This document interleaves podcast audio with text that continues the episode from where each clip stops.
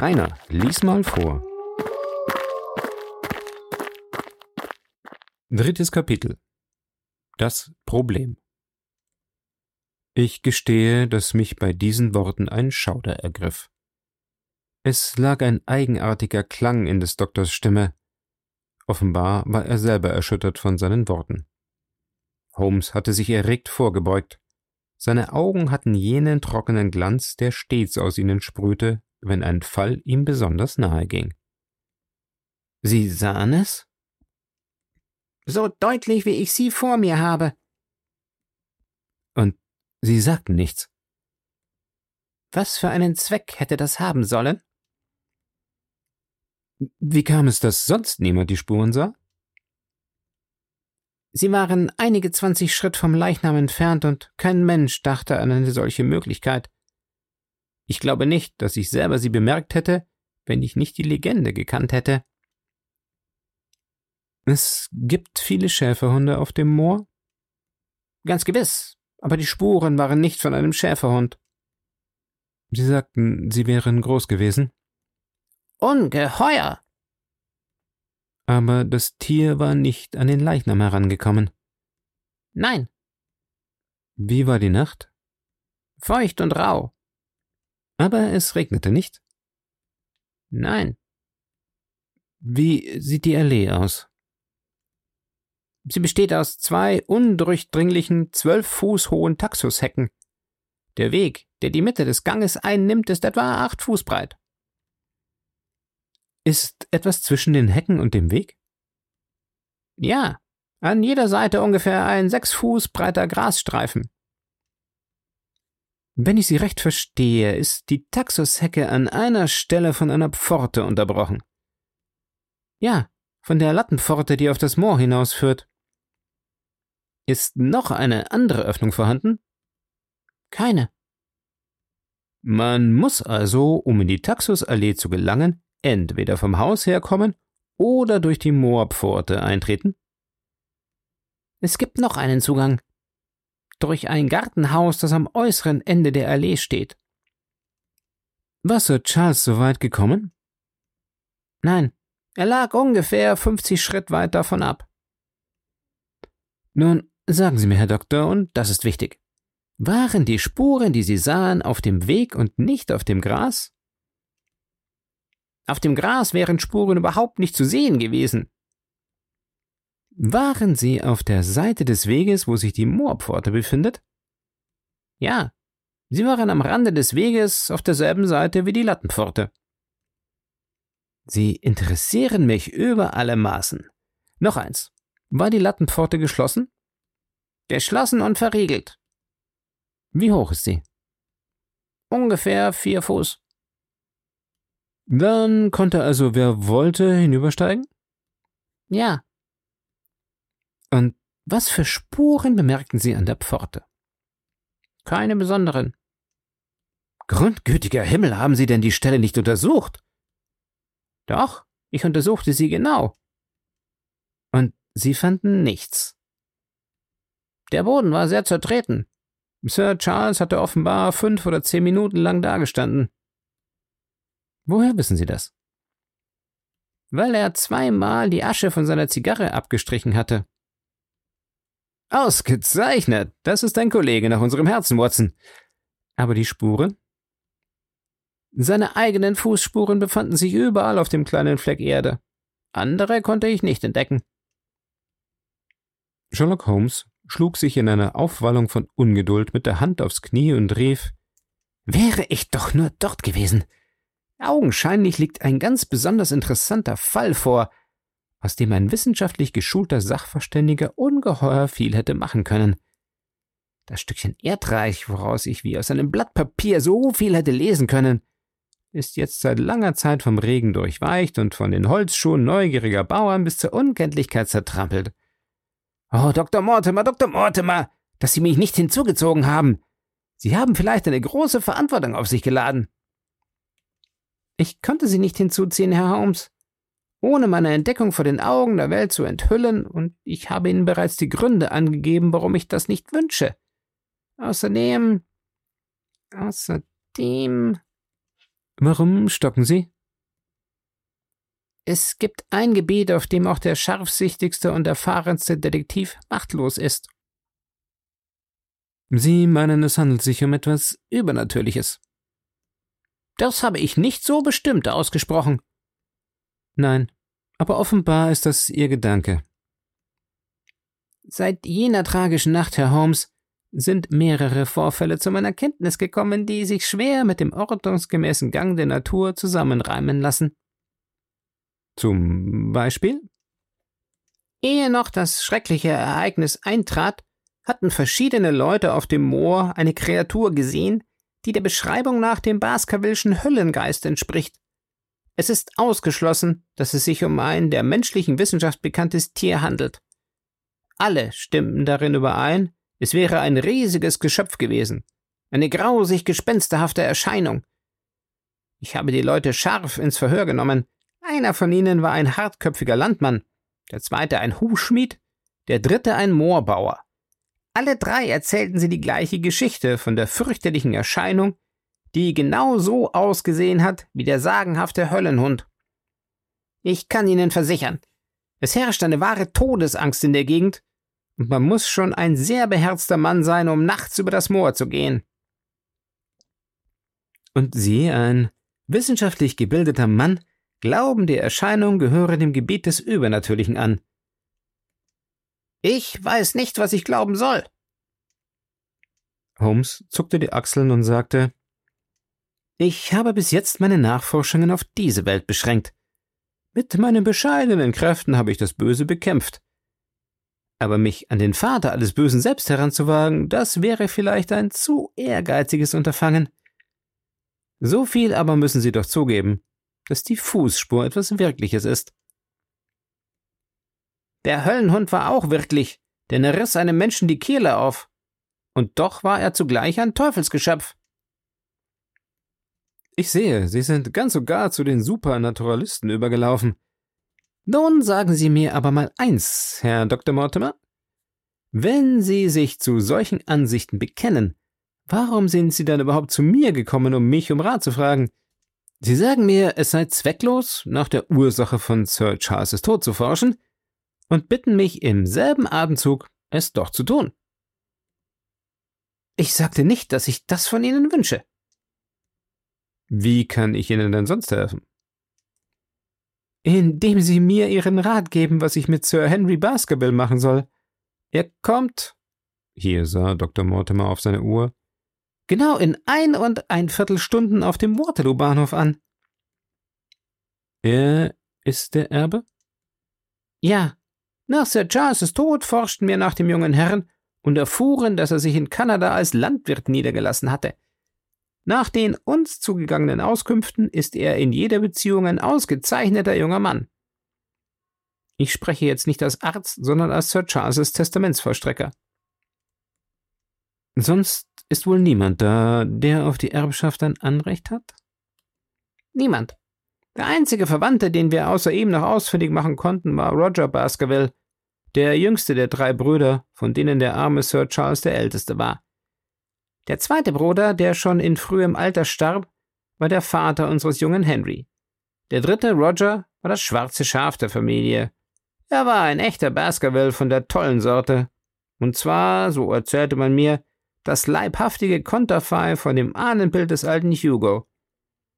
Als der englische Boden ihm zu heiß unter den Füßen wurde, floh er nach Mittelamerika. Dort starb er im Jahre 1876 am gelben Fieber.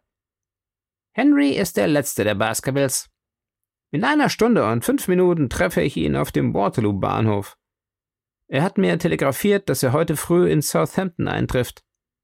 Nun, Herr Holmes, was soll ich Ihrer Meinung nach mit ihm anfangen? Warum soll er nicht in das Haus seiner Väter ziehen? Das scheint das Natürliche zu sein, nicht wahr? Und doch, bedenken Sie, dass jedem Baskerville, der dorthin geht, ein furchtbares Schicksal beschieden ist. Ich bin überzeugt, wenn Sir Charles mit mir vor seinem Tod hätte sprechen können, er hätte mich davor gewarnt, den letzten seines alten Geschlechts, den Erben so großen Reichtums, in dieses Haus des Todes zu bringen. Andererseits lässt sich nicht leugnen, dass das Wohlergehen dieses ganzen armseligen, dürren Landstrichs von seiner Anwesenheit abhängt. Alles Gute, das Sir Charles getan, wird verlorene Mühe sein, wenn Baskerville Hall keinen Bewohner hat. Ich fürchte, das natürliche Interesse, das ich selber an der Sache habe, könnte mich beeinflussen, und deshalb trage ich Ihnen den Fall vor und bitte um Ihren Rat. Holmes dachte eine kleine Weile nach, dann sagte er In klare Worte gefasst liegt also die Sache so. Nach Ihrer Meinung ist eine höllische Macht am Werk und macht Dartmoor zu einem gefährlichen Aufenthaltsort für einen Basketball. So denken Sie doch. Jedenfalls möchte ich so weit gehen zu sagen, dass einige Anzeichen vorhanden sind, es könnte so sein. Ganz recht. Aber so viel ist doch sicher. Wenn Ihre Annahme, dass übernatürliche Kräfte im Spiel seien, richtig ist, so könnten diese dem jungen Mann in London ebenso leicht Böses antun wie in Devonshire. Einen Teufel mit örtlich beschränkter Macht, die etwa nur in einem ganz bestimmten Kirchspiel gilt, den kann ich mir gar nicht vorstellen. Sie nehmen die Sache etwas scherzhaft, Herr Holmes. Sie würden das wohl nicht tun, wenn Sie mit diesen Dingen in persönliche Berührung kämen. Wenn ich Sie recht verstehe, so meinen Sie also, der junge Mann würde in Devonshire ebenso sicher sein wie in London? In 50 Minuten kommt er. Was würden Sie mir empfehlen? Ich empfehle Ihnen, werter Herr, eine Droschke zu nehmen, Ihren Hund abzurufen, der an meiner Haustür kratzt, und zum Waterloo-Bahnhof zu fahren, um Sir Henry Baskerville abzuholen. Und dann? Und dann werden Sie ihm absolut nichts sagen, bis ich mir über die Sache klar geworden bin. Wie lange brauchen Sie, um sich darüber klar zu werden? 24 Stunden. Morgen früh um 10, Herr Dr. Mortimer, werde ich Ihnen sehr verbunden sein, wenn Sie mich hier aufsuchen wollen. Und es wird mir in meinen Plänen eine wesentliche Hilfe sein, wenn Sie Sir Henry Baskerville mitbringen. So werde ich's machen, Herr Holmes. Er kritzelte die Verabredung auf seine Manschette und rannte in seiner sonderbaren, zerstreuten Art aus der Tür. Oben an der Treppe rief Holmes ihn aber zurück. Nur noch eine Frage, Herr Doktor. Sie sagen, vor Sir Charles Baskervilles Tod hätten mehrere Leute das Gespenst auf dem Moor gesehen. Ja, drei. Sah jemand es nachher? Ich habe durchaus nichts davon gehört. Danke. Guten Morgen. Holmes setzte sich wieder auf seinen Stuhl. Sein ruhiger Blick voll innerer Befriedigung zeigte an, dass er eine Aufgabe vor sich sah, die er als seiner würdig erachtete. Gehst du aus, Watson? Ja, das heißt, wenn ich dir helfen kann? Äh, nein, mein lieber Freund. Erst wenn es zu handeln gilt, wende ich mich an dich um Hilfe. Na, dieser Fall ist prachtvoll in mancher Hinsicht geradezu einzigartig. Wenn du bei Bradleys Laden vorbeikommst, willst du ihm bitte sagen, er möchte mir ein Pfund von seinem stärksten Schnitttabak zuschicken? Danke. Es wäre recht gut, wenn du es so einrichten könntest, dass du nicht vor Abend zurückkommst. Dann würde es mir viel Vergnügen machen, unsere Ansichten über das höchst interessante Problem von heute früh zu vergleichen. Ich wusste, Abgeschlossenheit und Einsamkeit waren meinem Freund sehr notwendig in jenen Stunden schärfster Denkarbeit, in denen er jedes Beweisteilchen nach seiner Wichtigkeit maß, verschiedene Theorien gegeneinander abwog und sich darüber klar wurde, welche wesentlich und welche unbedeutend waren. Ich verbrachte daher den Tag in meinem Club und kam erst abends zur Baker Street zurück. Es war fast neun Uhr, als ich wieder unser Wohnzimmer betrat.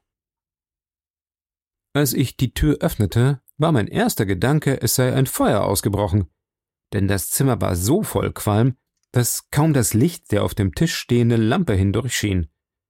Als ich jedoch im Zimmer war, erkannte ich, dass ich mich geirrt hatte. Es war nur der beizende Rauch starken Tabaks, der mir die Kehle zuschnürte, so dass ich husten musste. Durch den Dunst hindurch sah ich in undeutlichen Umrissen die Gestalt von Sherlock Holmes, der mit seiner schwarzen Tonpfeife zwischen den Lippen, mit seinem Hausrock bekleidet, sich's in einem Lehnstuhl bequem gemacht hatte. Mehrere Papierrollen lagen um ihn herum. Hast du dich erkältet, Watson? fragte er. Nein, es ist diese vergiftete Luft. Hm. Nun, da du davon sprichst, so glaube ich selber, sie ist wirklich ziemlich dick. Dick? Sie ist unerträglich. Dann mach doch das Fenster auf. Du bist, wie ich bemerke, den ganzen Tag in deinem Club gewesen. Bester Holmes. Habe ich recht? Gewiss, aber wie. Er lachte über mein verblüfftes Gesicht. Du hast eine so entzückende Unschuld an dir, Watson. Es ist ein wahres Vergnügen für mich, meine schwachen Fähigkeiten ein bisschen an dir zu üben. Ein Herr geht an einem trüben, regnerischen Tag aus. Am Abend, als er zurückkommt, sieht er aus wie aus dem Ei gepellt. Hut und Stiefel sind noch tadellos glänzend.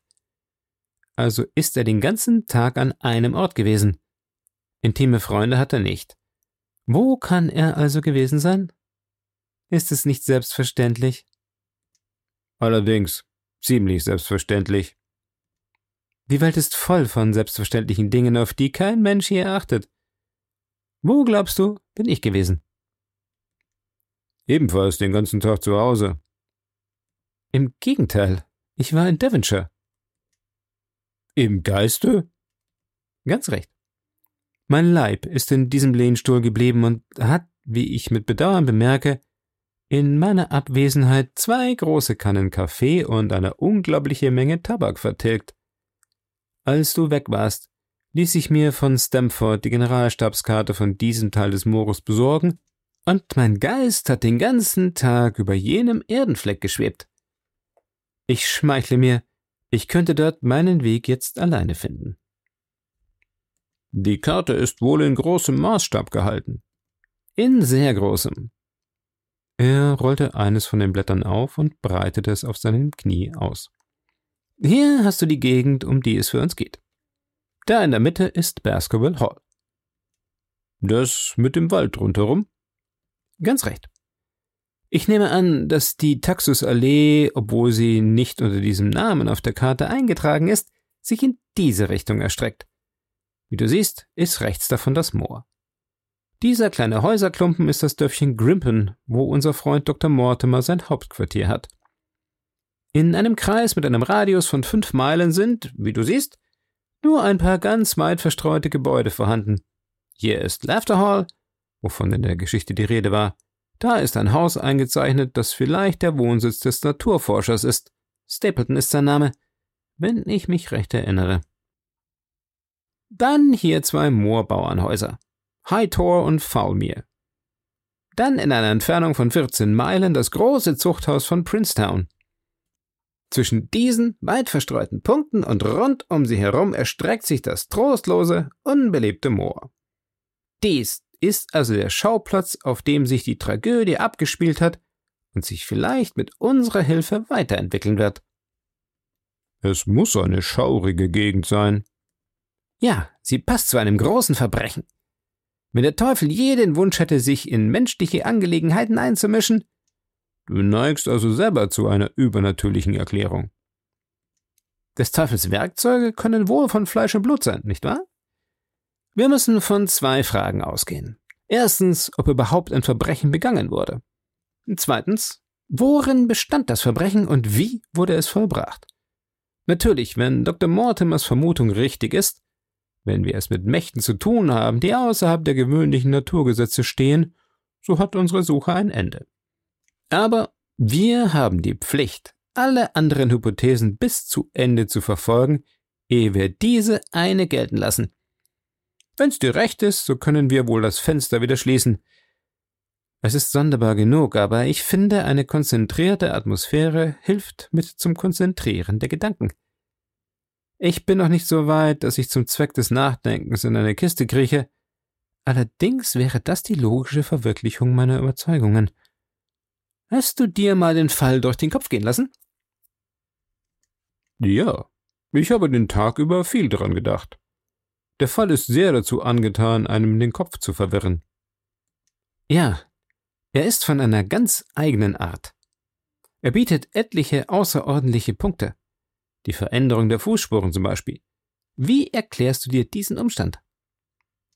Mortimer sagte, der Mann sei in jenem Teil der Allee auf den Fußspitzen gegangen. Er sprach nur nach, was sein Dummkopf bei der Untersuchung gesagt hatte.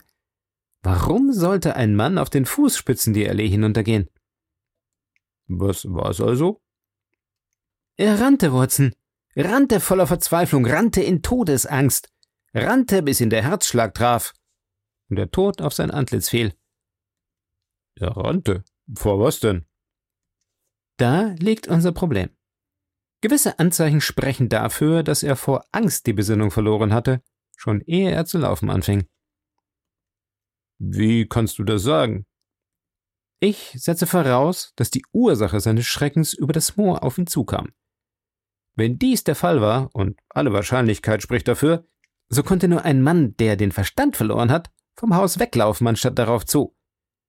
Wenn man die Aussage des Zigeuners als wahr annimmt, so rannte er, nach Hilfe schreiend, gerade in die Richtung, wo Hilfe am allerwenigsten zu erwarten war. Und weiter. Auf wen wartete er in jener Nacht? Und warum wartete er auf ihn in der Taxusallee statt in seinem Haus? Du glaubst, er wartete auf jemand? Der Mann war alt und kränklich. Es lässt sich wohl begreifen, dass er abends einen Spaziergang zu machen pflegte, aber der Boden war nass und die Natur rau. Ist es natürlich, dass er fünf oder zehn Minuten lang auf derselben Stelle stand, wie Dr. Mortimer mit mehr Beobachtungsgabe, als ich ihm zugetraut hätte, aus der Zigarrenasche folgerte? Aber er ging doch jeden Abend aus. Ich halte es für unwahrscheinlich, dass er jeden Abend an der Moorpforte gewartet hat. Im Gegenteil. Die Zeugen haben bekundet, dass er das Moor vermied. An jenem Abend wartete er. Es war der Abend vor seiner Abreise nach London. Das Ding nimmt Gestalt an, Watson. Es kommt Zusammenhang hinein. Ich darf dich bitten, mir meine Geige herüberzureichen? Wir wollen alles weitere Nachdenken über die Angelegenheit bis morgen früh verschieben. Dann werden uns ja Dr. Mortimer und Sir Henry Baskerville mit ihrem Besuch zu Hilfe kommen.